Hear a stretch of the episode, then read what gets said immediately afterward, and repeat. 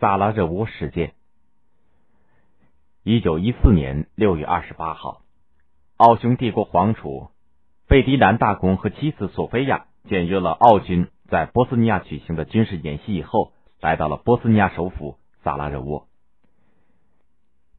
奥匈帝国在欧洲的地位并不显赫。普鲁士在统一德国、建立德意志第二帝国的时候，把原来在神圣罗马帝国中居核心地位的奥地利排除在帝国之外，打击接踵而来。被奥地利统治的匈牙利人又闹起了独立，好不容易摆平了匈牙利，和奥地利一起组成了奥匈二元帝国。为了摆脱颓势，重振雄风。奥匈帝国把目光对准了急于摆脱奥斯曼土耳其帝国控制的巴尔干地区。那时，奥斯曼土耳其已经是日薄西山，气息奄奄了。奥匈帝国在巴尔干的扩张引起了塞尔维亚的极大不满。一九一二年和一九一三年两次巴尔干战争以后，塞尔维亚获得了马其顿的大片土地，许多斯拉夫民族把它视为民族救星。塞尔维亚。也想借机摆脱大国的控制，把巴尔干半岛上的所有斯拉夫人团结在一起，建成一个统一的斯拉夫人的国家。俄国为了夺得巴尔干地区的控制权，便以同是斯拉夫人为理由，支持塞尔维亚和奥匈帝国抗衡。巴尔干成了欧洲的火药桶。费迪南心里明白，虽然这次演习是以塞尔维亚为假想敌进行的。但是塞尔维亚只不过是一个小卒子，真正的对手是俄国以及和俄国结成三国协约的法国、英国。由于奥匈帝国的皇帝，他的叔叔弗兰茨已经年过八十，作为皇储，他不得不对帝国的未来有所考虑，并承担一定的责任。他十分清楚当前的形势，德国经济迅速发展，已经超过英法，居世界第二位，实力做次的变更。必然导致新一轮争夺殖民地和世界霸权活动的开始。英国和德国是欧洲和世界霸权最有力的一对竞争对手，他们在一系列问题上针锋相对、互不相让，造船竞赛、殖民扩张斗得不可开交。奥匈帝国因为历史、民族的原因，以及在争夺巴尔干问题上需要德国的支持，所以和意大利一起和德国结成了三国同盟。和英法俄组成的三国协约全面对抗。费迪南深信，有强大的德国作为靠山，整个巴尔干一定是奥匈帝国的。小小的塞尔维亚仗着俄国撑腰，竟敢公然向奥匈帝国叫板，真是有点活得不耐烦了。不给他点厉害看看，他还真不知道天高地厚。车队驶进了闹市区，路边欢迎的人逐渐的多了起来。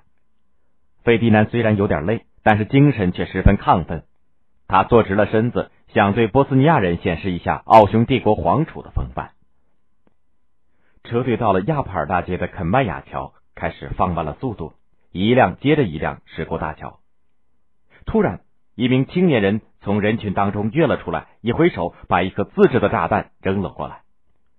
扔炸弹的人是视奥匈帝国为不共戴天之敌的。塞尔维亚民族主义组织青年波斯尼亚的成员费迪南眼看着炸弹落到了头顶的车棚上，一跳又弹到了地上，咕噜噜的滚了几下，砰的一声炸响了。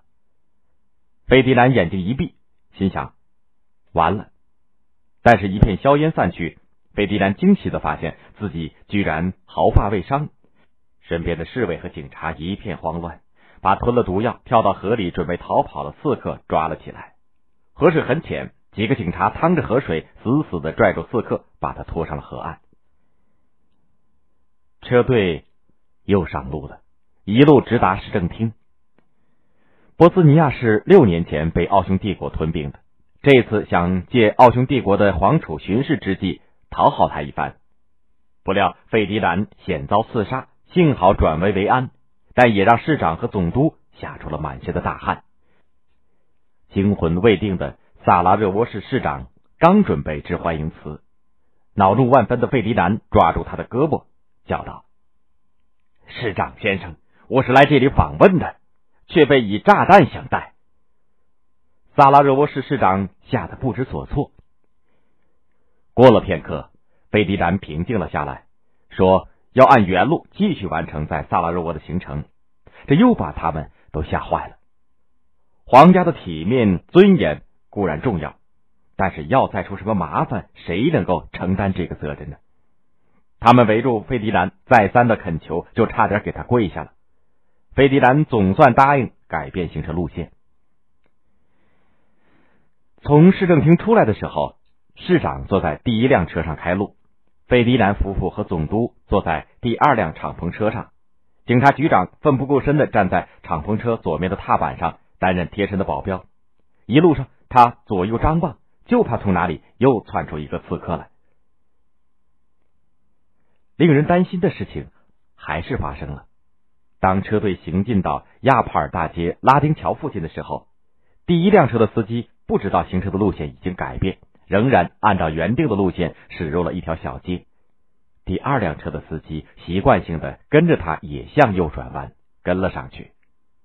总督一看，马上叫了起来：“走错了，沿着亚帕尔大街一直走。”司机醒悟了过来，一踏刹车，然后向后张望了一下，准备倒车。这个时候，埋伏在小街转角的波斯尼亚青年成员十九岁的普林西普冲了上来，拔出自动手枪，连开两枪。一颗子弹准确的射入了费迪南的喉咙，打断了颈部的静脉，深深的嵌入颈椎；另一颗子弹钻进了索菲亚的腹部。随行的警察一拥而上，把普林西普当场抓获。司机一见不妙，猛踏油门，车子迅速掉头向市政厅开去。还没有到市政厅。费迪南夫妇就咽了气，看着他们的尸体，总督和市长觉得自己的头嗡的一下要炸了。两个人，你看着我，我看着你，不知道如何把这件事情汇报给年迈的皇帝。奥匈帝国皇帝弗兰茨闻讯以后悲痛欲绝，但是下一步该怎么办，他却也一时拿不出主意。德国皇帝威廉二世得到消息以后，却是喜出望外。他认为这是再好也没有的战争借口。他马上致电弗兰茨，鼓动他对塞尔维亚发出最后通牒，并保证德国将全力支持奥匈帝国。弗兰茨听从了他的建议，七月二十三日向塞尔维亚发出了最后的通牒，并于七月二十八日向塞尔维亚宣战。接着，德、法、英、俄等国都进行了战争动员，相互宣战。